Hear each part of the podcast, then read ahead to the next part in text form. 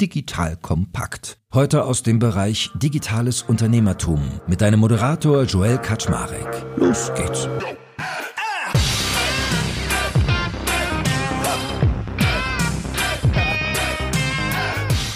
Hallo Leute, mein Name ist Joel Kaczmarek. Ich bin der Geschäftsführer von Digital Kompakt und heute habe ich einen Serientäter im Podcast, nämlich in Sachen erfolgreiche Gründungen. Und zwar ist das der liebe Christian Vollmer. Der war auch schon mal bei uns im Podcast, damals zu seinem ja, sehr erfolgreichen Social Network namens nebenan.de.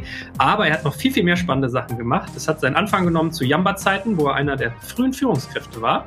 Hat dann mit MyVideo eine spannende Gründung gehabt, kennt ihr bestimmt alle noch. Und dann Idaling. Also ihr seht, Erfolge pflastern seinen Weg, aber auch Misserfolge. Das gehört ja auch dazu. Vielleicht reden wir da später auch mal drüber. Und er ist auch sehr erfolgreicher Business Angel. Das heißt, Christian hat super viel gesehen. Und ich war sehr, sehr neugierig, als ich gehört habe, dass er mit Carbon One eine sehr spannende neue Firma macht, die sich nämlich das Thema Methanol Methanol vorgenommen hat. Weil was Christian sich angeguckt hat, ist ein Thema, was mich auch mal schon beschäftigt hat, nämlich speziell die Schifffahrt setzt Kraftstoffe ein, die sehr, sehr viel CO2 produzieren, sei es jetzt im Bereich Transport. Ihr könnt euch ja vorstellen, Globalisierung, da tut sich einiges, oder auch in der Schifffahrt, was die Tourismus angeht, also Kreuzfahrten und Co. Und ich bin heute mal neugierig zu lernen von ihm, wie es dazu kam, was es dann auf sich hat, was man da eigentlich so reißen kann und wie lange wir warten müssen, bis sich da was tut. Deswegen freue ich mich sehr, dass du heute hier bist, lieber Christian. Moin, moin. Guten Morgen, Joel. Freut mich. So, und die erste Frage, die mich ja natürlich brennt bei dir interessiert, äh, du hast so im Vorgespräch zu mir schon gesagt, es ist jetzt nicht das nächste digitale Red Race. Hättest du aber auch starten können. Da hättest du auch sagen können, ich mache wieder eine Plattform, ich mache wieder Online First, ich mache wieder irgendwas sehr Wachstumsgetriebenes. Hast du nicht. Wie kam es dazu? Ich komme eigentlich wieder über den Kurs. Klimawandel treibt mich wirklich um. Ich habe drei Kinder, die mich auch sehr hart jetzt mittlerweile challengen, ob ich eben nur Teil des Problems bin, wie wir alle, oder ob ich gedenke, auch zur Lösung beizutragen. Und es ist nun mal, glaube ich, die generational Herausforderung, vor der wir stehen. Ja, wir haben sehr, sehr wenig Zeit, wenn wir das 1,5 Grad Ziel noch halten wollen. Und das ist auch wirklich ein hartes Problem. Wir müssen ja wirklich eigentlich unsere gesamte Wertschöpfung umbauen hin zu ähm, Net Zero. Hab dann äh, als Internetgründer aber auch schnell gemerkt beim tiefer Einsteigen in dieses Problem, dass man als Internetgründer hier nur wirklich sehr bedingt einen Hebel findet, wie man eben beitragen kann zur Lösung. Äh, es geht nun mal am Ende des Tages um Elektronen und um Moleküle und habe dann angefangen mit vielen Leuten zu sprechen und wie es dann immer so ist, hat mich dann eigentlich das wissenschaftliche Team gefunden. Also ich gar nicht äh, die, sondern die mich und ja, es sind Chemiker und haben eben wirklich eine bahnbrechende Technologie erfunden, die sehr großes Klimapotenzial eben über grünes Methanol hat. Und als Kaufmann denke ich eben immer sehr stark in Grenznutzen ja, wo kann ich jetzt quasi mit meiner Zeit, mit meiner Erfahrung, mit meinem Netzwerk, ja, mit der Person, die ich nun mal bin, jetzt die größtmögliche Hebelwirkung erzielen auf dieses Problem, das mich umtreibt. So gucke ich im Moment da drauf und das am Ende des Tages war das eben das Thema, wo ich glaube, dass ich genau das eben tun kann. Ja, und eigentlich, um in, in, in der Chemie zu bleiben, ich bin eigentlich nur der Katalysator für dieses wissenschaftliche Team. Also ich ermögliche die schnellere und hoffentlich erfolgreichere Kommerzialisierung dessen, was diese Wissenschaftler sich da ausgedacht haben. Und bist du dann trotzdem voll an Bord? Also verbringst du deine ganze Zeit jetzt mit Carbon One und bist du auch als Geschäftsführer aktiv oder bist du mehr so eine Art Evangelist? Wie muss man sich dir da vorstellen? Nein, nein, ich bin voll an Bord. Das ist meine neue Gründung. Ich bin der kaufmännische Vorstand. Wir haben eine AG gegründet, die C1 Green Chemicals AG sind zwei, derzeit zwei Vorstände, nämlich der Erfinder, Marek Czecinski und ich. Und ich kümmere mich derzeit wirklich Vollzeit um dieses Thema. Und wenn du sagst, du bist ja eigentlich so wie ich, äh, data-driven wahrscheinlich, also du noch mehr als ich, du bist ja besser drin. Hast du dir dieses Thema mal angeguckt und hast so ein Gefühl, wie viel vom weltweiten CO2-Level ist durch irgendwie Methanol verursacht, also durch Schifffahrt vor allem? Genau, also erstmal muss man verstehen, es geht nicht nur um die Schifffahrt. Die Schifffahrt ist äh, ah. einer von mehreren Märkten, die man damit angehen kann. Äh, aber wir können mit der Schifffahrt gerne mal anfangen. Also die Schifffahrt ist derzeit für circa drei Prozent der globalen CO2-Emissionen verantwortlich. Dazu kommt aber noch, dass die Schifffahrt noch ein zweites Emissionsproblem hat. Man muss wissen, was heute in der Schifffahrt verbrannt wird, ist der Rest, also eigentlich der Abfall aus der Ölrefinerie. Das ist wirklich ziemlich dreckig und da entstehen dann auch sogenannte SOx, NOx und Feinstaubemissionen, also äh, Stickstoffoxide, Schwefeloxide und Ruß. Und das ist alles auch sehr gesundheitsgefährdend, teilweise krebserregend. Ja, das heißt, wir reden eigentlich von zwei Emissionsproblemen in der Schifffahrt. Und beide lassen sich mit grünem Methanol lösen. Und das Tolle ist eben, dass grüne Methanol auch eine tolle Brückentechnologie ist für die Schifffahrt, weil die Umrüstung der Schiffe von einer Flüssigkeit auf eine andere Flüssigkeit natürlich deutlich günstiger und einfacher ist. Auch was das ganze Thema Lagerung, Transport, also Bunkering im Hafen, äh, man kann Methanol in der Pipeline packen oder in, in den Tankwagen, ins Tankschiff. Das muss man alles nicht großartig umrüsten. Ja, und dadurch ist es natürlich viel einfacher, ein bestehendes Schiff umzurüsten, als zum Beispiel auf ein Gas wie grüner Wasserstoff, hochexplosiv, oder Ammoniak, hochgiftig, als Gase leicht flüchtig, ist einfach viel schwieriger. Dazu kommt, dass diese Methanolschiffe, die Maersk jetzt bestellt hat, zwölf Stück, für mehrere Milliarden, die können mit beidem noch fahren. Das heißt, das macht den Übergang natürlich auch einfacher. Ja, ich kann aus Kopenhagen raus mit grünem Methanol fahren und dann in ja, Santiago de Chile, wo es vielleicht noch kein grünes Methanol gibt, tanke ich dann eben Schiffsdiesel und fahre damit wieder zurück und habe dann zumindest schon mal die Hälfte meiner Strecke dekarbonisiert. Das ist also eine gute Übergangslösung. Dazu kommt, dass es, wenn ein, muss dir vorstellen, wenn ein Methanoltanker havarieren würde, dann Jetzt kommt ein kleiner Werbespot. Aufgepasst! Wusstest du, dass HR-Teams heutzutage mit mehr Aufgaben denn je konfrontiert sind? In der aktuellen Studie HR Trends, die Zukunft der Personalarbeit 2024 von Sage, wurden HR-Teams aus sieben verschiedenen Ländern und über 20 Branchen befragt, um top aktuelle Insights in der Entwicklung des Personalwesens zu geben. Sage entwickelt HR-Tools und Software für dein Unternehmen, um Lohnabrechnungen, Personalmanagement, Buchhaltung und mehr zu vereinfachen. So, und die Studie von Sage zeigt unter anderem, dass ganze 91% der HR-Teams angeben, dass ihre Arbeit Arbeitsbelastung im letzten Jahr zugenommen hat, aber gleichzeitig glauben 79 Prozent der Befragten, dass Automatisierung ihre Prozesse zukünftig verbessern und Zeit sparen kann. Ebenfalls spielt auch KI eine große Rolle. Derzeit nutzen etwa ein Drittel bereits Chatbots wie ChatGPT in ihren Prozessen und circa drei Viertel der PersonalleiterInnen sind sich bereits sicher, dass KI die Arbeitsweise im HR revolutionieren wird. Du merkst, die Studie ist vollgepackt mit Statistiken, überraschenden Erkenntnissen und Tipps für HR-Führungskräfte, die vorankommen wollen und zeigt eine Momentaufnahme der sich stetig wandelnden Rolle von HR heute. Am besten schaust du dir die Studie HR-Trends, die Zukunft der Personalarbeit 2024 selbst an. Unter digitalkompakt.de slash Sage, S-A-G-E, kannst du sie dir komplett kostenlos herunterladen. Und wie immer findest du alle Infos auch auf unserer Sponsorenseite unter digitalkompakt.de slash Sponsoren. Werbung Ende. Äh, ist das wasserlöslich und wird dann biologisch abgebaut. Das heißt, es gibt keine Ölpest, es ist auch sonst nicht irgendwie gefährlicher als Benzin, es ist nicht hochexplosiv etc. Also es ist eigentlich ein easy to handle Liquid. Crazy. Okay, aber wenn es gar nicht nur Schifffahrt ist, wo setzt man das sonst noch ein? Also was sind sonst eure anderen Anwendungsmärkte? Genau, also in der Schifffahrt wird es heute ja noch gar nicht eingesetzt, sondern das entsteht gerade erst dieser Markt. Ne? Also wie gesagt, 2024 kommen die ersten Maersk-Schiffe, die dann damit fahren sollen, auf den Markt wo heute schon fossiles Methanol eingesetzt wird, ist in der chemischen Industrie. Also der heutige Weltmarkt für Methanol, was eigentlich zu 100 Prozent aus fossilen, entweder Gas oder Kohle hergestellt wird heute. Der Großteil davon geht in die chemische Industrie und die macht daraus alle möglichen kohlenstoffbasierten Produkte, Kunststoffe, Farben, Lacke, Dämmstoffe, Klebstoffe und noch mehr. Und das Coole in der chemischen Industrie ist, dass du diese Produkte, und da muss man jetzt aufpassen, nicht dekarbonisieren, weil ein Kohlenstoffatom brauchen die ja weiterhin im Produkt drin auf stofflicher Ebene, sondern defossilisieren kannst, indem du einfach nur den Eingangsstoff von fossil auf grün umstellst. Und das ist für die chemische Industrie natürlich genial, weil chemisch ändert sich gar nichts, ist genau das gleiche Produkt, nur die Klimabilanz ist eine andere, ja, weil nämlich die Quelle dieses Kohlenstoffmoleküls heute aus der Erde fossil ist und damit linearer Verbrauch landet am Ende als CO2 in der Atmosphäre und wir können über grünes Methanol die Quelle dieses Kohlenstoffatoms eben zum Beispiel aus überschüssiger Biomasse gewinnen oder langfristig ist unser Plan eben ja, CO2 zu recyceln. Das heißt CO2, das man entweder abgefangen hat im Zementwerk oder über Direct Air Capture aus der Atmosphäre gefiltert hat dann in Verbindung zusammen mit grünem Wasserstoff zu grünem Methanol zu machen. Und damit, darum geht es uns immer. Ne? Wir wollen weg vom linearen Verbrauch hin zu Kohlenstoffkreisläufen. Also wir wollen dieses Kohlenstoffmolekül immer schön im Kreis führen und da, damit eben hin zu Kreislaufwirtschaften.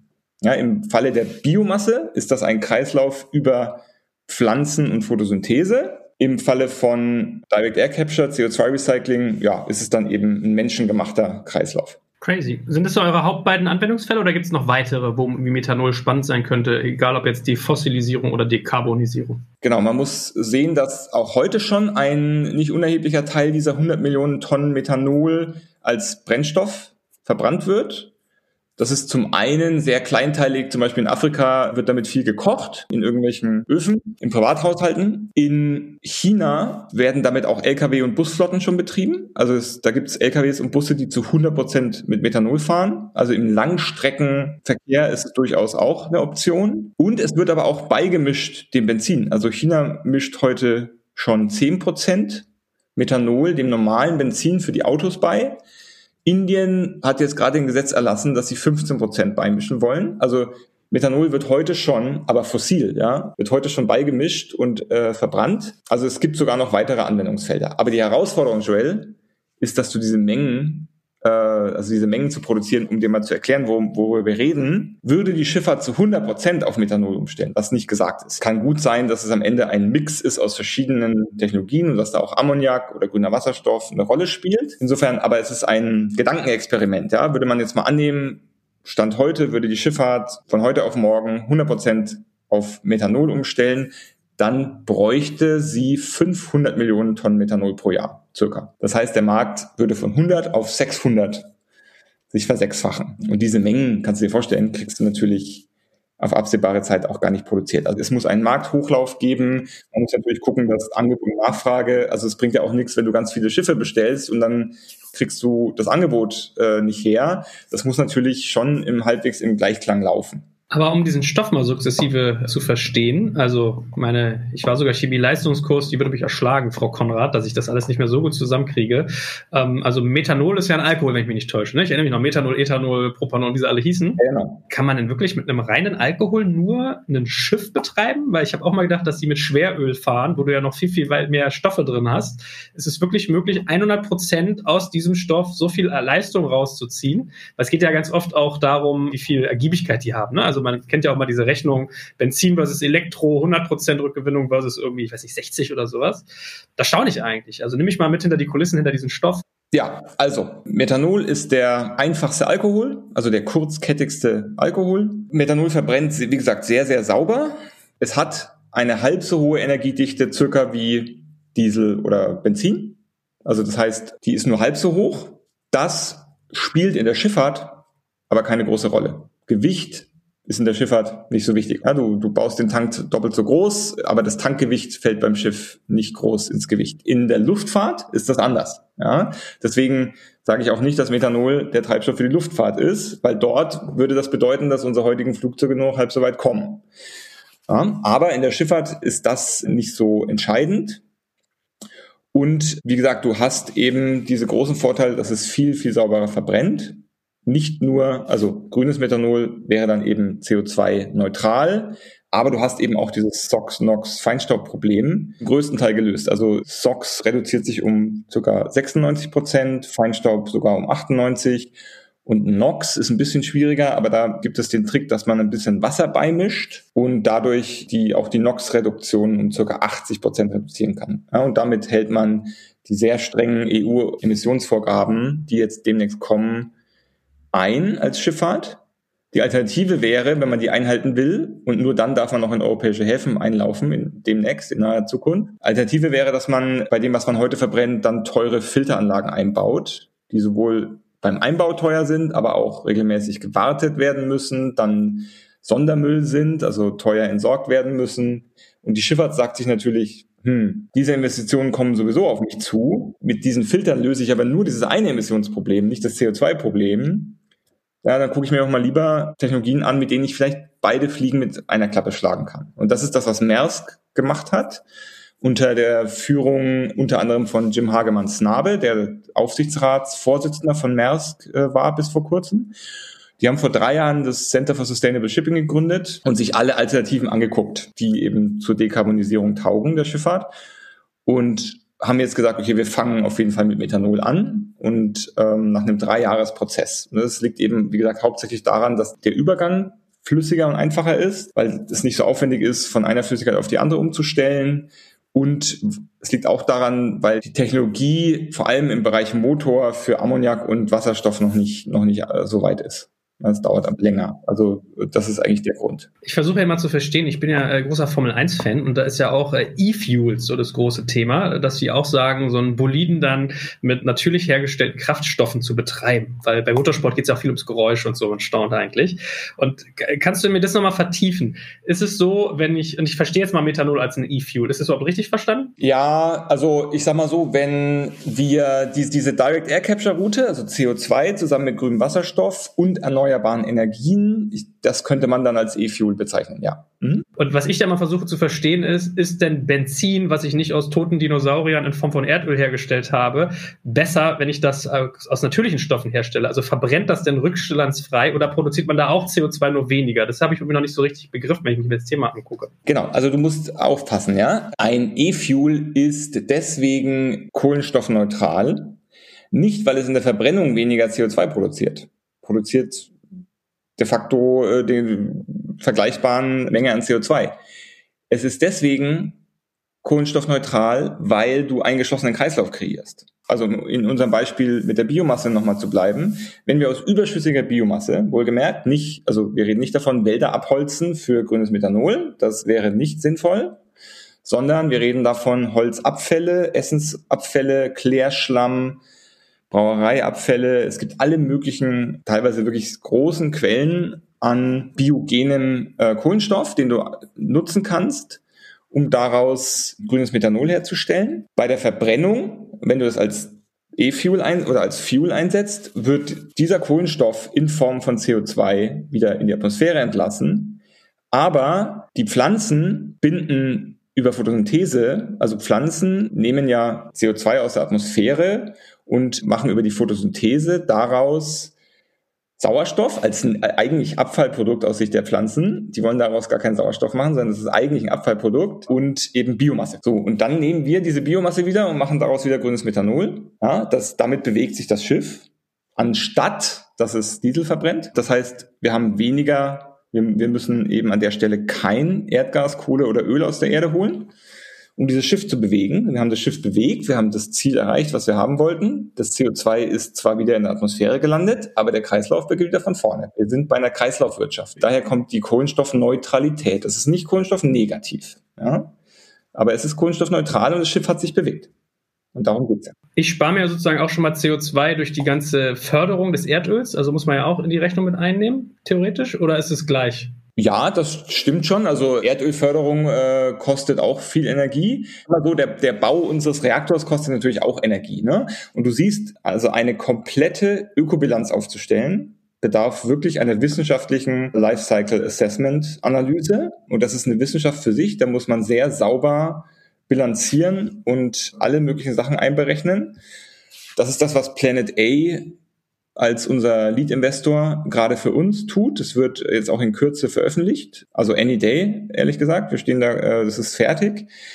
Und da ist auch für verschiedene Produktionsrouten eben genau ausgerechnet, wie viel CO2 das eigentlich einsparen würde. Weil ich habe gerade so gedacht, ist da nicht eigentlich so Methanol ähnlich wie Benzin mit dem einzigen Unterschied, dass quasi, wenn ich Biomasse nehme, also Erdöl ist ja eigentlich auch Biomasse, nur dass die Millionen von Jahren quasi irgendwo unter Druck gelegen hat, zusammengepresst wurde und so weiter, dass ihr quasi nur einen kürzeren Zeitrahmen habt. Und mit dem Kreislauf funktioniert ja nur dann, wenn du entsprechende Wälder hast und die werden ja überall abgeholzt. Also das wäre so meine Denke gerade, ob man das nicht fast dann doch wieder ein bisschen kritischer sehen muss. Also es, es entstehen ja Gase, sagst du ja selber, und damit der Kreislauf gewahrt ist, muss ja der Kreislauf auch vollständig sein. Also da hätte ich ja irgendwie Bedenken oder ist das unbegründet? Ja, aber der Kreislauf ist ja vollständig. Also das Wichtige, Joel, zu verstehen ist ja, wir müssen diese Gas, Kohle und Öl, was jetzt heute noch in der Erde schlummert, da drin lassen. Wir müssen aufhören, immer noch mehr Menge rauszuholen, zu verbrennen und es landet in der Atmosphäre, weil das ist linearer Verbrauch von Erde da hoch. Wenn du jetzt in Jahrmillionen denkst, klar, in Jahrmillionen gedacht, landet es dann irgendwann wieder in der Erde. Aber das ist eben für uns Menschen nicht der Zeitraum, in dem wir hier denken können. Ja? So, und was wir hier machen ist, wir wollen das Schiff ja weiter betreiben. Wir wollen ja nicht zurück in die Steinzeit, ja. Aber plus in Deutschland kommt jetzt noch dazu, wir wollen auch unabhängiger von ausländischem Gas und Öl werden. Ja? Äh, kommt auch noch dazu. So, das heißt, wir bewegen dieses Schiff jetzt mit Abfällen Das sind Holzabfälle, ne, da reden wir von Sturmschäden, wir reden aber auch von Sägespänen, also von allen möglichen Abfällen. Ähm, Klärschlamm, also mal, mal ehrlich, wenn wir es hinkriegen aus Klärschlamm, das bedeutet, dass wir das Schiff mit sorry, Scheiße antreiben. Ja? ähm, Wäre doch genial, oder? Also stell dir vor, ähm, die langfristige Idee, und das ist ja, und du hast schon, wo du recht hast, ist, dass diese Quellen an Biomasse nicht unendlich verfügbar sind. Da hast du vollkommen recht. Diese, diese 500 Millionen Tonnen, die die Schifffahrt bräuchte, die kriegst du nicht allein aus Biomasse produziert. Das gehört zur Wahrheit auf jeden Fall dazu. Da hast du vollkommen recht. Biomasse ist das Schöne, dass wir damit anfangen können, und zwar jetzt. Es funktioniert und es rechnet sich auch. Also wir haben das in unserem Techno-Economic Model sehr gut modelliert. Das ist mein Mitgründer, der Christoph Zehe, ist da ganz weit vorne. Der äh, ist ein absoluter Experte auf dem Gebiet, wurde auch von allen möglichen Leuten schon gechallenged und äh, hat bestanden. Und damit können wir heute loslegen und sind cost-competitive zu fossilem Methanol. Ja? Ähm, zumindest ab einer gewissen Scale. Ja? Also nicht jetzt in der mini allerkleinsten Anlage, aber ab einer gewissen Scale sind wir damit cost-competitive. Und das ist ja das Wichtige. Wir brauchen grüne Technologien, die nicht ein Green Premium von 500 Prozent haben, ja, sondern die zumindest auf mittelfristig absehbare Zeit cost-competitive mit fossil werden. Ja? Und zwar ohne, dass ein CO2-Preis von gigantomanischen Euros äh, gibt. Ja, das ist das Entscheidende. So, und damit fangen wir an. Damit sind wir auch wettbewerbsfähig. Und in, in zehn Jahren, 15 Jahren ist unsere große Vision, dass wir CO2-Recycling betreiben, dass wir diesen menschengemachten Kreislauf schließen, nämlich, dass wir sagen, hier, wir setzen uns neben das Zementwerk, fangen dort den, das CO2, was in der Produktion rauskommt, ab oder wir setzen uns neben Direct Air Capture Anlagen und nehmen das CO2, was quasi aus der Atmosphäre gefiltert wird, koppeln das mit grünem Wasserstoff und produzieren daraus grünes Methanol. Das lässt sich natürlich dann beliebig skalieren. Also du brauchst natürlich dann Jetzt kommt ein kleiner Werbespot. Aufgepasst! Wusstest du, dass HR-Teams heutzutage mit mehr Aufgaben denn je konfrontiert sind? In der aktuellen Studie HR Trends, die Zukunft der Personalarbeit 2024 von Sage, wurden HR-Teams aus sieben verschiedenen Ländern und über 20 Branchen befragt, um top aktuelle Insights in der Entwicklung des Personalwesens zu geben. Sage entwickelt HR-Tools und Software für dein Unternehmen, um Lohnabrechnungen, Personalmanagement, Buchhaltung und mehr zu vereinfachen. So, und die Studie von Sage zeigt unter anderem, dass ganze 91% der HR-Teams angeben, dass ihre Arbeit Arbeitsbelastung im letzten Jahr zugenommen hat, aber gleichzeitig glauben 79 Prozent der Befragten, dass Automatisierung ihre Prozesse zukünftig verbessern und Zeit sparen kann. Ebenfalls spielt auch KI eine große Rolle. Derzeit nutzen etwa ein Drittel bereits Chatbots wie ChatGPT in ihren Prozessen und circa drei Viertel der PersonalleiterInnen sind sich bereits sicher, dass KI die Arbeitsweise im HR revolutionieren wird. Du merkst, die Studie ist vollgepackt mit Statistiken, überraschenden Erkenntnissen und Tipps für HR-Führungskräfte, die vorankommen wollen und zeigt eine Momentaufnahme der sich stetig wandelnden Rolle von HR heute. Am besten schaust du dir die Studie HR-Trends, die Zukunft der Personalarbeit 2024 selbst an. Unter digitalkompakt.de slash Sage, S-A-G-E, kannst du sie dir komplett kostenlos herunterladen. Und wie immer findest du alle Infos auch auf unserer Sponsorenseite unter digitalkompakt.de slash Sponsoren. Werbung Ende. Grünen Wasserstoff und du brauchst erneuerbare Energien. Ja, also diese Primärenergie, die brauchen wir natürlich auch. Das ist äh, ein Problem, das wir natürlich als Menschheit auch lösen müssen. Da arbeiten also andere Leute dran. Aber ähm, genau, das, das ist die große Vision. CO2 recyceln. Ja, und dann musst du dir vorstellen, wenn du das dann wiederum in langlebige Produkte über die chemische Industrie einbaust, zum Beispiel in Dämpfstoffe, äh, Dämmstoffe, die du dann in Häuser einbaust und die, die da 40, 50 Jahre äh, verbaut sind, dann wird das Ganze auf den Zeitraum gesehen sogar carbon negative. Ja, weil dann hast du CO2 entnommen und hast es in einen langfristigen Sink gepackt, äh, so nennt man das, ja, in eine, in eine CO2-Senke verbaut. Und diese Route wäre dann sogar teilweise, also nicht als Fuel, da ist es weiterhin kohlenstoffneutral, aber ähm, wenn du es in chemische Produkte einbaust, die längerlebig sind, ist es sogar kohlenstoffnegativ. Okay, aber das ist ja der spannende Teil. Also, äh, du hast ja schon zwei krasse Sachen geschafft. Das eine ist, du bist der erste Mann, der wahrscheinlich sagen kann, er macht Scheiße zu Gold, indem du Abfälle quasi nutzt, anstatt diese linearen Ressourcen, von denen du sprichst. Und das zweite ist, dass du noch Nebenprodukte, also diese ganzen NOx-Stoffe etc., was du gesagt hast, also dass man die schon mal aus der Gleichung nehmen kann, weil die gar nicht anfallen. Und den Teil finde ich halt am spannendsten zu sagen, wenn ihr dann hingeht und dann noch schafft, äh, CO2 aus der Atmosphäre oder aus so einem, bevor es in die Atmosphäre gelangt, zu nutzen, um so ein Methanol herzustellen, dann hat es ja so ein sexy Coziness-Faktor. Was braucht es denn noch, damit ihr euch ans Betonwerk ranfranschen könnt? Also ist das so ein Thema mit, ihr benötigt Scale und es ist sozusagen ein Kostenthema auch, so ein Wachstum, oder ist es was Technologisches? Woran liegt es noch? Genau, also das CO2-Recycling ist noch, sage ich dir ganz ehrlich, ist schon noch Zukunftsmusik. Das ist die Vision und da arbeiten wir auch dran, aber das, das ist noch keine Realität heute. Das liegt an, also im Falle deines Beispiels des Zementwerks liegt es ehrlich gesagt daran, dass du eben auch noch am gleichen Ort dann grünen Wasserstoff benötigst und auch große Mengen erneuerbarer Energie. Weil wenn du das mit fossilem Strom machst, dann hast du natürlich kein grünes Methanol hergestellt. Ja? Und du weißt selber, grüner Wasserstoff ist gerade äh, der große Hype, zu großen Teilen auch berechtigt. Also es ist nicht, äh, ich warne jetzt wieder vor, dass das jetzt wieder die Sau ist, die durch jedes Dorf getrieben wird, weil ja, wir müssen diese Probleme, die wir hier versuchen zu lösen, technologieoffen angehen. Also ich warne ein bisschen davor, jetzt wieder zu sagen, okay, grüner Wasserstoff ist die Lösung für alle Probleme, weil es ist nicht für alle Probleme die richtige Lösung. Aber in der Industrie hat es definitiv, wird es eine äh, große Rolle spielen. Und das heißt, an der Stelle sind wir einfach abhängig von dem Produktionshochlauf von grünem Wasserstoff, ja, weil wir den eben nicht selber produzieren. Da gibt es dann wieder andere Firmen wie Sunfire etc. und Siemens mit Elektrolyseuren und so weiter äh, die dann aus Wasser unter Verwendung von Strom Wasserstoff produzieren. Äh, das heißt, da an der Stelle äh, sind wir ein bisschen abhängig von dem Markthochlauf grüner Wasserstoff. Die Technologie, dass du CO2 aus den Abgasen eines Schornsteins rausfilterst, die existieren. Das ist nicht das Problem. Im Falle von Direct Air Capture, ähm, was natürlich die allercoolste Lösung wäre, also das ist die allersexiest Lösung, weil dann bin ich ortsunabhängig, ja, weil die, musst du dir so vorstellen, die Atmosphäre ist eigentlich die beste CO2-Logistikkette die es überhaupt, man sich überhaupt vorstellen kann. Du musst dir vorstellen, überall auf der Welt ist exakt genau die gleiche Konzentration an CO2 in der Luft. Selbst in unmittelbarer Nachbarschaft von dem großen Schornstein, wo viel rauskommt, kannst du keine erhöhte Konzentration CO2 mehr messen.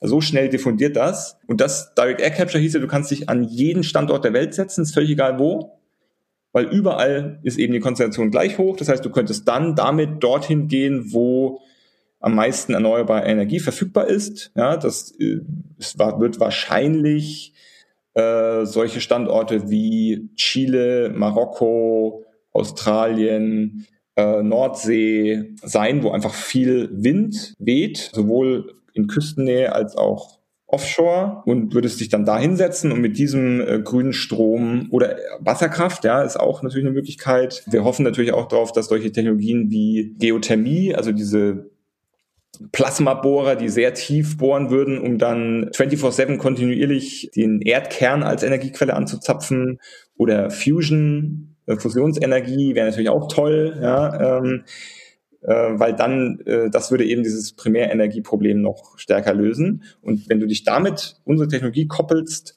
ja, dann könntest du wirklich CO2-Recycling betreiben. Und dann wäre es eben nicht mehr nur Carbon Capture and Storage, also wir filtern das aufwendig aus der Atmosphäre, wissen dann aber nicht, was wir damit machen sollen und verpressen das dann irgendwie in die Erde äh, und hoffen, dass es nicht an irgendeiner Stelle wieder rauskommt, weil dann war alles umsonst, halte ich für ziemlichen Schwachsinn. Ich fände es doch viel cooler, wenn wir Carbon Capture and Utilization hinbekämen. Wir filtern das aufwendig raus und dann können wir es als Eingangsstoff in einem Prozess verwenden, der dann wieder was Wertvolles draus macht. Und wenn du sagst Air Capturing, was ist denn also der Stand der Technik? Ich habe gerade gedacht, ich hätte mich dann nach Pattaya gesetzt oder so und da die Luft gefiltert, aber ich verstehe, es braucht Wind, damit du möglichst viel Durchsatz hast. Was, was fehlt denn noch? Was ist denn da so Stand der Technik? Ist jetzt ein bisschen kleiner Exkurs, glaube ich, führt ein bisschen weit, aber aus Neugierde nochmal. Also ich muss zugeben, ich bin nicht der Experte, was Direct Air Capture angeht. Da gibt es andere, die das viel besser beurteilen können. Was ich höre, ist, dass, also es ist eben, es funktioniert, aber es ist Ineffizient. Sehr, sehr teuer. Es frisst einfach unheimlich viel Energie. Ja. Ist irgendwie auch logisch, wenn du dir vorstellst, dass wir reden von, wir sind ja bei circa 400 Parts per Million. Ja. Also pro Million Teilen sind davon 400 äh, CO2 in unserer Atmosphäre oder 4, ich weiß nicht, 420 sind wir jetzt, glaube ich. Aber das ist halt 0, vier Promille, äh, ja, müssten das, glaube ich, sein, wenn ich jetzt nicht äh, mal schnell überschlage. ist halt sehr, sehr wenig einfach. Ja, das heißt, du filterst dann und filterst und filterst und es bleibt halt nicht viel hängen in deinem Filter. So, und ja, das heißt, es funktioniert, aber es ist noch nicht sehr effizient. Und das Gleiche konnte man von der Solarindustrie vor 20 Jahren auch sagen. Ja, es hat fun Solarzellen funktionieren seit, ich glaube, 30 Jahren, aber die waren vor 25 Jahren ultra teuer. Ja, also ich weiß noch, als dann die ersten Taschenrechner mit diesem kleinen Solarfeld kamen, weil ich ob du dich noch erinnerst in der Schule. Und ja, die waren deutlich teurer als die batteriebetriebenen, obwohl das so eine mini kleine äh, äh, Solarzelle war. Ja, die waren wahnsinnig teuer und die Kritiker haben damals gesagt, ist ja eine nette Idee, aber guckt euch mal die Economics an. It will never fly. Heute ist es die mit Abstand günstigste äh, Stromproduktionsmethode. Ich rede von Produktion. Das Problem ist, dass wir die Produktion nicht steuern können, dass wir nicht sagen können, jetzt habe ich gerade viel Bedarf, jetzt bräuchte ich gerade Solar, sondern dass es eben leider fluktuiert. Ja, und dass wir leider manchmal genau in dem Moment, wo wir viel bräuchten, nichts davon haben. Das aber aber rein von, was kostet mich die Megawattstunde, äh, ist es, oder die Kilowattstunde, ist es äh, die günstigste Art und Weise. Und äh, so, und jetzt sage ich mal, hoffe ich einfach, dass es mit Direct Air Capture ähnlich läuft, dass, dass da einfach eine wahnsinnige Lernkurve runtergelaufen werden kann und dass es einfach viel, viel günstiger wird. Aber ob das passiert, ich kannst du nicht sagen. Es gibt natürlich auch Technologien, bei denen es nicht geklappt hat. Ja? Aber gute Brücke zu eurem Thema. Wie ist das denn mit Methanol? Also du hast gesagt, du hast da den Kollegen, der das mit dir erfunden hat, der jetzt mit dir Vorstand ist. Ich habe mich so gefragt, warum erfindet man das denn erst jetzt? Warum gab es das nicht schon viel früher? Ist es so ein Fall von, es ist wirklich eine chemische Leistung? Ist es ein Fall von, wie zum Beispiel bei Elektroautos brauchtest du stärkere Batterien? Also was ist denn da der Case, dass ihr da quasi so einen Zugang habt? Du musst verstehen, äh, die, das heutige Verfahren zur Herstellung von Methanol, die heutige Katalyse, geht zurück auf ein Patent aus dem Jahr 1921. Hat damals äh, die BASF erfunden und 1923 das erste Werk in Leuna gebaut. Äh, also es ist de facto 100 Jahre alte Technologie. Und es hat sich auch chemisch, also die, die Katalysatoren, die da heute im Einsatz sind, die gehen auf die 60er Jahre zurück. Und chemisch gesehen hat sich seit den 60er Jahren kaum noch etwas verbessert. Also da gab es keine nennenswerte Innovation, chemisch gesehen, seit den 60ern. Es ist viel passiert auf der Engineering, auf der Anlagenbauseite. Da wurde viel optimiert und weiterentwickelt, auch erfolgreich. Aber die, die fundamentale Chemie hat sich äh, seit den 60er Jahren kaum weiterentwickelt.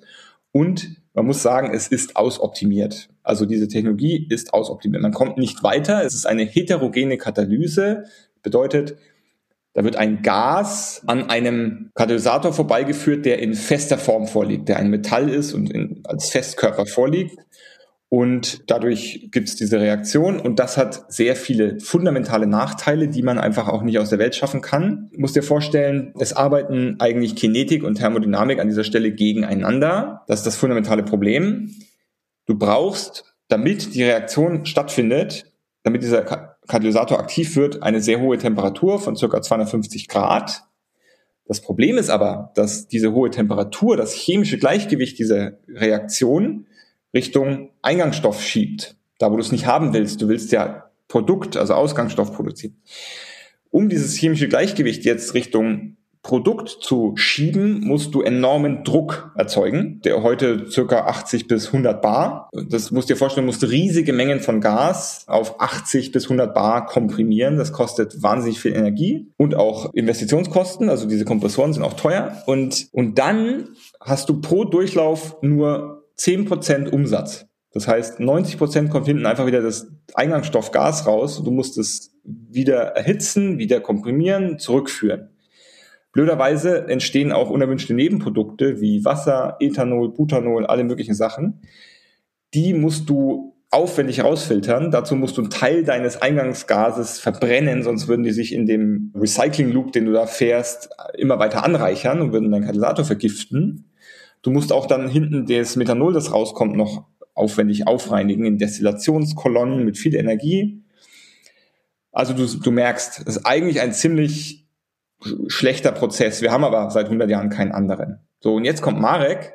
Der Marek rechnet seit 13 Jahren mit seiner Firma Creative Quantum am Computer Chemie. Also er hat Modelle äh, entwickelt und natürlich laufend weiter verbessert, mit denen er in großen Serverfarmen, also wenn du da reinkommst bei ihm, denkst du, äh, das ist eine Bitcoin Mining Farm, also typische Räume voller Server Racks, die da rechnen. Da wird aber nicht Bitcoin gemeint, da wird Chemie simuliert. Und ähm, die Modelle sind mittlerweile so gut, dass er damit eben, du musst dir vorstellen, er, was er da macht, ist de facto, dass er eben, er kombiniert seine chemische Kreativität als Chemiker mit dieser Rechenleistung. Und die Kombination ist eben sehr, sehr powerful und äh, er erhöht die Innovationsgeschwindigkeit damit enorm. Also um das zu erfinden, diesen, was wir hier erfunden haben, hätte man wahrscheinlich 100.000, wenn nicht eine Million Versuche im Labor machen müssen. Das heißt, man hätte das einfach, das geht einfach nicht. Also so lange lebt kein Wissenschaftler, um so viele Laborversuche zu machen. Und das wiederum, um auch jetzt auf deine Frage zurückzukommen, bedeutet, dass es wirklich so ist, vor zehn Jahren hätte man das noch gar nicht erfinden können, weil damals diese Modelle und auch die Rechenleistung einfach noch nicht so weit waren. Und jetzt, also wir stehen quasi am Beginn der einer neuen Ära in der Chemie, nämlich die Ära der Quantenchemie, wo man nicht mehr im Labor die Sachen erfindet, sondern äh, am Computer simuliert. Und das wird die Innovationsgeschwindigkeit in der Chemie enorm beschleunigen. Und da schließt sich jetzt auch den Kreis zu C1. Grünes Methanol ist idealerweise, wenn wir erfolgreich sind, nur unser erstes Produkt, ist nur die erste Technologie, die wir anwenden, um Industrie grüner zu machen. Idealerweise erfindet der Marek noch weitere Sachen. Da gibt es nämlich noch gute andere Ideen, die er hat, die man auf dieser Technologieplattform, die er da gebaut hat, erfinden könnte. Und C1 ist dann das Vehikel, um die zu kommerzialisieren. Das ist unser Deal. Ist ja ein bisschen geil. Man bist ja vielleicht auch bei C2, C3. Also vor allem ich staune ja, weißt du, Christian, du warst mal ein Geek, jetzt bist du ja Nerd. Also jetzt kannst du ja hier auch äh, Chemie und Physik und weiß ich nicht was erklären. Voll krass. Also du scheinst ja da echt tief abgetaucht zu sein. Respekt. Jetzt kommt ein kleiner Werbespot. Aufgepasst! Wusstest du, dass HR-Teams heutzutage mit mehr Aufgaben denn je konfrontiert sind? In der aktuellen Studie HR Trends, die Zukunft der Personalarbeit 2024 von Sage, wurden HR-Teams aus sieben verschiedenen Ländern und über 20 Branchen befragt, um top aktuelle Insights in der Entwicklung des Personalwesens zu geben. Sage entwickelt HR-Tools und Software für dein Unternehmen, um Lohnabrechnungen, Personalmanagement, Buchhaltung und mehr zu vereinfachen. So, und die Studie von Sage zeigt unter anderem, dass ganze 91% der HR-Teams angeben, dass ihre Arbeit Arbeitsbelastung im letzten Jahr zugenommen hat, aber gleichzeitig glauben 79 Prozent der Befragten, dass Automatisierung ihre Prozesse zukünftig verbessern und Zeit sparen kann. Ebenfalls spielt auch KI eine große Rolle. Derzeit nutzen etwa ein Drittel bereits Chatbots wie ChatGPT in ihren Prozessen und circa drei Viertel der PersonalleiterInnen sind sich bereits sicher, dass KI die Arbeitsweise im HR revolutionieren wird. Du merkst, die Studie ist vollgepackt mit Statistiken, überraschenden Erkenntnissen und Tipps für HR-Führungskräfte, die vorankommen wollen und zeigt eine Momentaufnahme der sich stetig wandelnden Rolle von HR heute. Am besten schaust du dir die Studie HR-Trends, die Zukunft der Personalarbeit 2024 selbst an. Unter digitalkompakt.de slash Sage, S-A-G-E, kannst du sie dir komplett kostenlos herunterladen. Und wie immer findest du alle Infos auch auf unserer Sponsorenseite unter digitalkompakt.de slash Sponsoren. Werbung Ende. Also Technologie hat mich schon immer fasziniert. Wissenschaft, äh, das war auch der Grund, warum ich vor, ach, ist glaube ich elf Jahre her jetzt, dass ich in ResearchGate investiert habe oder sogar zwölf, ich weiß gar nicht mehr genau. Na, also Wissenschaft, Technologie, wie kommt das Neue in die Welt, Innovation, das war schon immer meine absolute Leidenschaft. Und wenn wir jetzt mal drüber sprechen als, als Business Case, diese Anlagen, von denen du gesprochen hast, wovon reden wir da eigentlich? Also wie groß sind die? Was kosten die? Wie läuft der ganze Zyklus? Also du musst ja auch die Biomasse irgendwo her beziehen. Von wem kriegst du die? Kostet die was? Oder berechnest du sogar, müsstest du theoretisch eine eigene Müllabfuhr gründen und dann die, sozusagen das Zeug sogar erheben? Wie ist da der Case? Wie läuft das ab? Du musst dir vorstellen, die heutige Methanolproduktion erfolgt in riesengroßen Raffinerien, also in World-Scale Raffinerien. Ich glaube, circa 15 bis 20 dieser Raffinerien produzieren 80 Prozent des Weltmarktes, dieser 100 Millionen Tonnen. Also es sind riesengroße Fabriken. Und unsere Technologie hat jetzt eben, also da habe ich vorhin ehrlich gesagt nicht ganz fertig erzählt. Also ich habe erzählt, was der Nachteil der alten Technologie ist. Habe nicht, noch nicht erklärt, was wir eigentlich anders machen. Ja, also was der Markt da erfunden hat, ist ein völlig neuer Katalysator, der nämlich homogener Katalysator ist. Das bedeutet, dass der in einer Flüssigkeit gelöst ist und wir dieses Eingangsgas auch in der gleichen Flüssigkeit lösen und damit der Eingangsstoff und der Katalysator in der gleichen Phase vorliegen und das ist dann eine homogene Katalyse und die löst eigentlich alle diese eingangs beschriebenen Probleme. Also wir sehen jetzt schon einen Umsatz pro Durchlauf von über 95 Prozent, obwohl wir noch überhaupt nicht angefangen haben, das zu optimieren. Es entstehen keine unerwünschten Nebenprodukte. Ähm, das heißt, wir müssen kein Gas verbrennen, um irgendwas zu, äh, loszuwerden.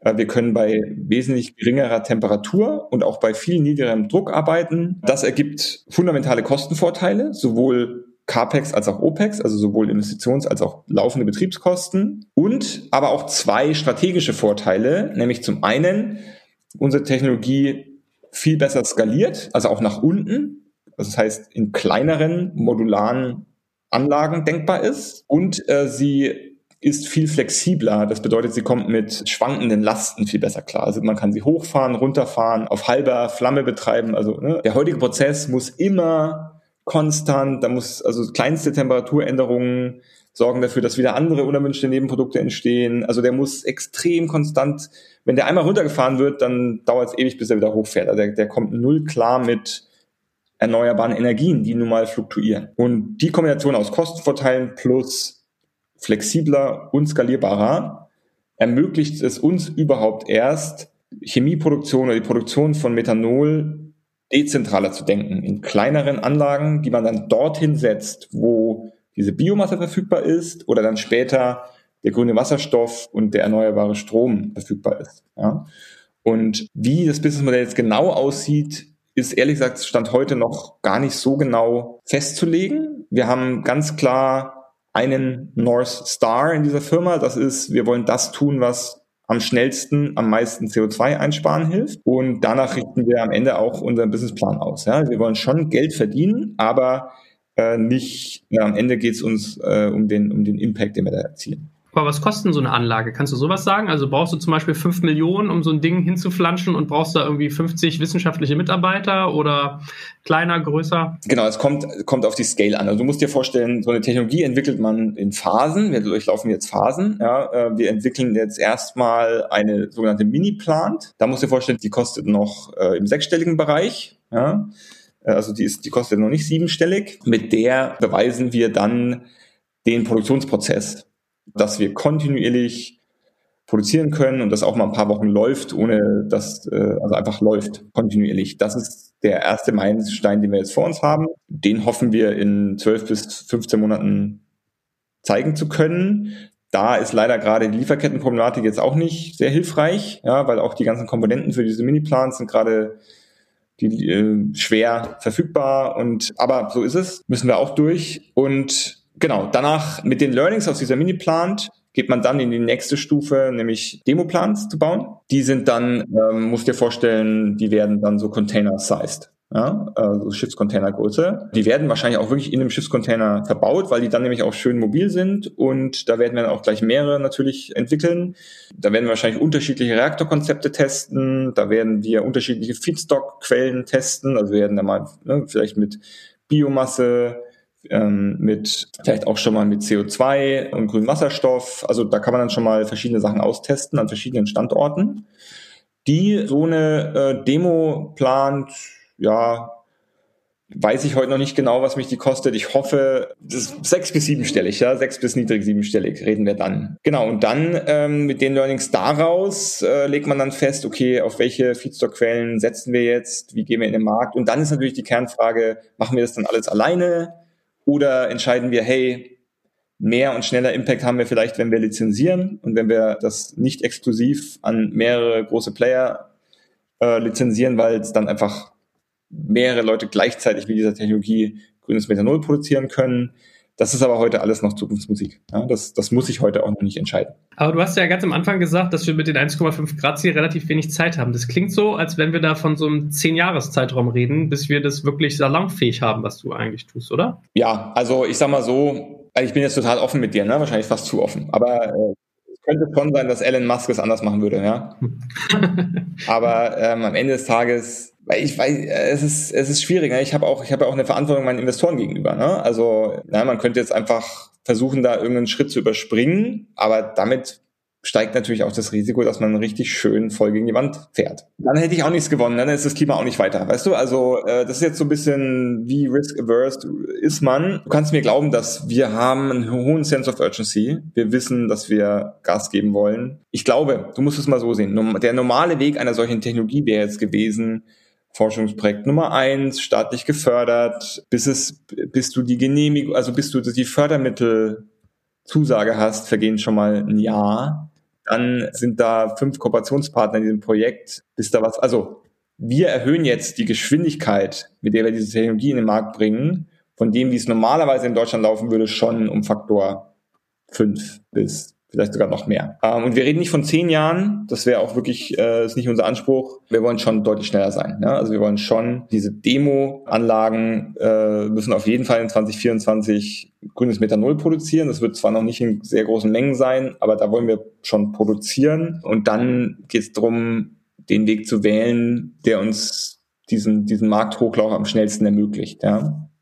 Aber also eilig haben wir es auf jeden Fall. Wenn du gerade gesagt hast, so, wir reden hier von Containergröße, mal ganz blöd gefragt, wäre es theoretisch vorstellbar, dass äh, jedes große Schiff, was sich irgendwie über die Weltmeere bewegt, so eine Anlage von euch an Bord hat und sozusagen sich unterwegs auch seinen eigenen äh, Biosprit herstellen kann? Oder ist das illusorisch? Solche Ideen haben wir auch selber ständig. Ne? Das ist am Ende des Tages immer nur ein Rechen, äh, also das, das kannst du in einem technoökonomischen Modell einfach mal durchrechnen und meistens kommen bei solchen Ideen dann raus, dass es zwar theoretisch möglich ist, aber ehrlich gesagt, das meiste davon ist dann oft ökonomisch einfach Blödsinn. Genau, und da, da ist eben, bin ich eben sehr, sehr glücklich, dass ich Christoph Zehe mit an Bord habe, der genau das dann relativ schnell sehr kompetent beantworten kann. Ne, ob es Sinn macht, sich damit weiter zu beschäftigen oder eben auch nicht. Ja, und dann äh, muss ich noch erwähnen, dass, dass sich natürlich der vierte Mitgründer, äh, Ralf Kränert, ist der, der Chemieingenieur bei uns an Bord.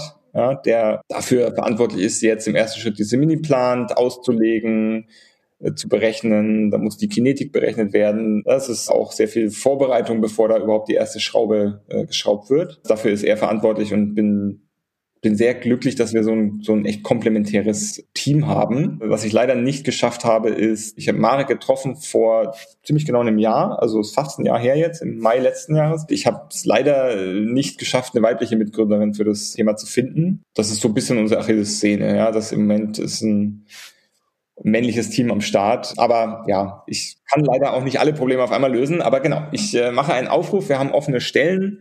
Äh, wir sind offen auch für Teilzeit. Das müssen wir da auch noch explizit dahin schreiben. Aber wir kriegen leider nicht sehr viele Bewerbungen von Frauen und äh, ich wünschte, es wäre anders. Also wir sind auf jeden Fall total offen und hätten auch gerne mehr Frauen an Bord.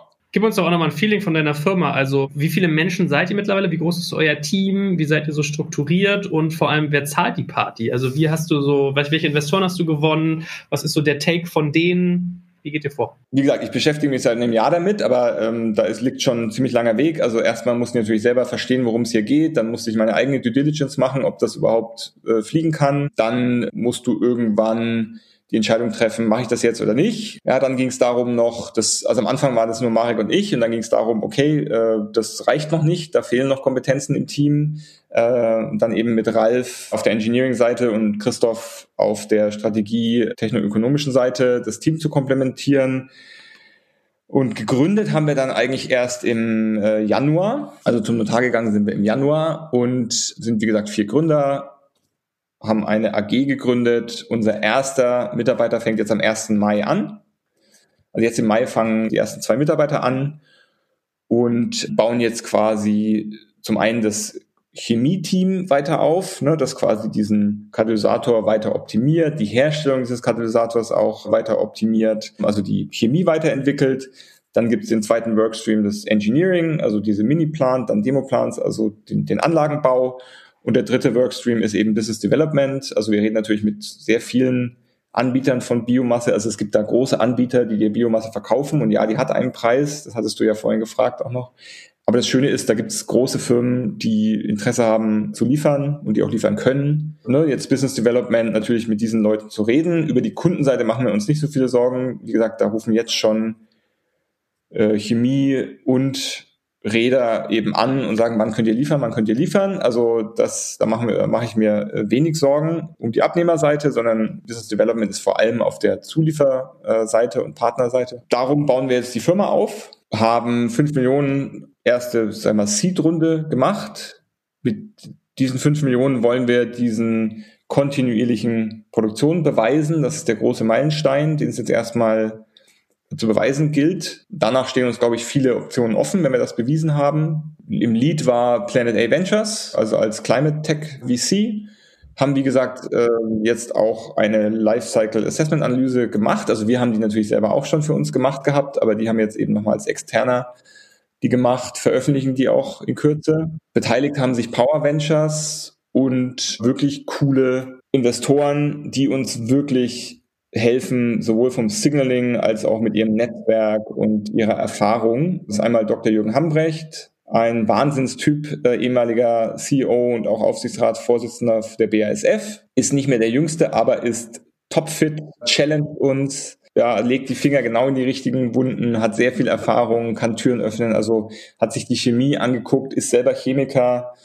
Ähm, da waren wir sehr, sehr glücklich, dass wir den gewinnen konnten. Wir haben dann auch Wolfgang Reitzle, ehemals Linde, überzeugen können. Jim Hagemann-Snabe, der wie gesagt bei Maersk diese grüne Methanol-Strategie mit aufgesetzt hat, auch Aufsichtsratsvorsitzender von Siemens ist und Udo Jung ähm, an Bord, der bei BCG die Chemiepraxis aufgebaut hat, wer auch bisschen Mentor für mich ist und jetzt den Aufsichtsratsvorsitz in der AG, die wir hier gegründet haben, übernommen hat, ist der Dirk Raczynski. Hatte mal eine, äh, damals im Biofuels-Hype, eine Ethanol-Firma, die er an, an Algenol verkauft hat. Und generell kennt er sich mit Wissenschaftstransfer sehr, sehr gut aus. Hat Alex Samba nicht auch was gemacht mit äh, Bioenergie? Müsstest du den nicht auch fragen oder hast du ihn sogar gefragt? Ja, Alexander hat sich auch beteiligt über den Avantis Social Fund oder wie er genau heißt. Genau, der ist auch dabei. Dann ist ja deine nächste Ausbaustufe eigentlich mal mit ihr zu telefonieren, ob nicht auch hier Bill Gates mal mit seiner äh, Bill und Melinda Gates Stiftung ein bisschen was rüberjagen kann, oder?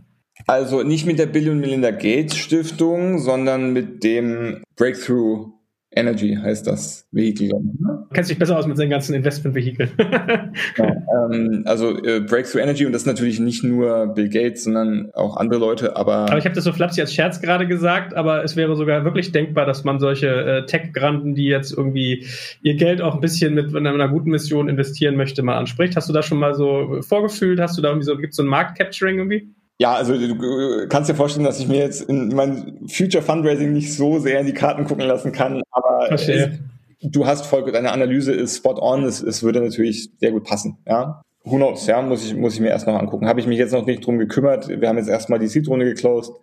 Und jetzt geht es erstmal darum, wir müssen jetzt erstmal liefern. Aber klar, du weißt auch, wie es ist. Bei so einem Thema ist logischerweise nach dem Fundraising, vor dem Fundraising. Die nächste Runde kommt bestimmt. Wobei wir natürlich dann auch irgendwann mit diesem Thema dann Richtung Projektfinanzierung und so gehen werden. Ne? Also, also wenn wir erstmal produzieren, dann kannst du äh, Uptake Agreements mit den Großen abschließen und dann kannst du auch zu einer Bank gehen und sagen, so, finanzieren wir jetzt hier mal mit, mit Fremdkapital diese Produktionsanlage, deren Produktion schon gekauft ist von XYZ. Also da will man natürlich dann irgendwann nicht mehr mit Equity unbedingt hantieren müssen. Aber ich meine, es äh, zeichnet dein Mitgründer ja auch aus, dass er mit seiner Idee irgendwie bei dir aufmarschiert ist und dass er nicht zu einem der äh, großen Petro- oder Chemiekonzerne hingegangen ist, die ja sowas gerne mal vom Markt wegkaufen und es landet entweder in der Schublade oder sie bereichern sich. Also, also ich muss dem Marek da ein großes Lob aussprechen. Er hat damit bewiesen und ich habe das jetzt auch seit in dem einen Jahr, den ich jetzt kenne, auch erfahren dürfen, dass es geht ihm wirklich um die Sache. Er hätte das Patent auch verkaufen können und, und die schnelle Markt machen können.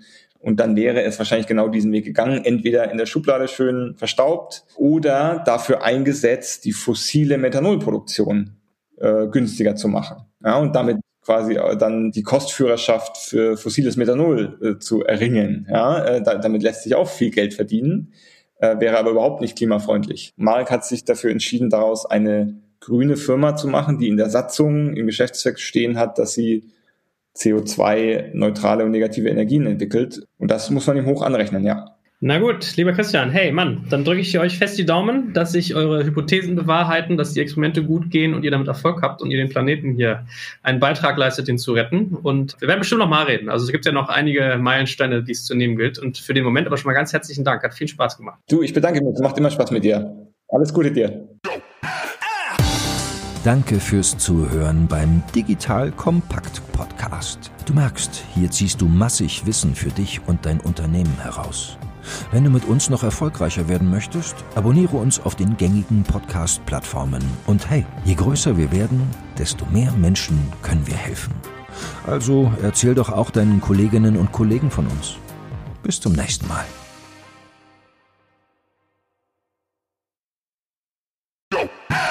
Jetzt kommt ein kleiner Werbespot. Aufgepasst! Wusstest du, dass HR-Teams heutzutage mit mehr Aufgaben denn je konfrontiert sind? In der aktuellen Studie HR-Trends, die Zukunft der Personalarbeit 2024 von Sage, wurden HR-Teams aus sieben verschiedenen Ländern und über 20 Branchen befragt, um top aktuelle Insights in der Entwicklung des Personalwesens zu geben. Sage entwickelt HR-Tools und Software für dein Unternehmen, um Lohnabrechnungen, Personalmanagement, Buchhaltung und mehr zu vereinfachen. So, und die Studie von Sage zeigt unter anderem, dass ganze 91% der HR-Teams angeben, dass ihre Arbeit Arbeitsbelastung im letzten Jahr zugenommen hat, aber gleichzeitig glauben 79 Prozent der Befragten, dass Automatisierung ihre Prozesse zukünftig verbessern und Zeit sparen kann. Ebenfalls spielt auch KI eine große Rolle. Derzeit nutzen etwa ein Drittel bereits Chatbots wie ChatGPT in ihren Prozessen und circa drei Viertel der PersonalleiterInnen sind sich bereits sicher, dass KI die Arbeitsweise im HR revolutionieren wird. Du merkst, die Studie ist vollgepackt mit Statistiken, überraschenden Erkenntnissen und Tipps für HR-Führungskräfte, die vorankommen wollen und zeigt eine Momentaufnahme der sich stetig wandelnden Rolle von HR heute. Am besten schaust du dir die Studie HR-Trends, die Zukunft der Personalarbeit 2024 selbst an. Unter digitalkompakt.de slash Sage, S-A-G-E, kannst du sie dir komplett kostenlos herunterladen. Und wie immer findest du alle Infos auch auf unserer Sponsorenseite unter digitalkompakt.de slash Sponsoren. Werbung Ende.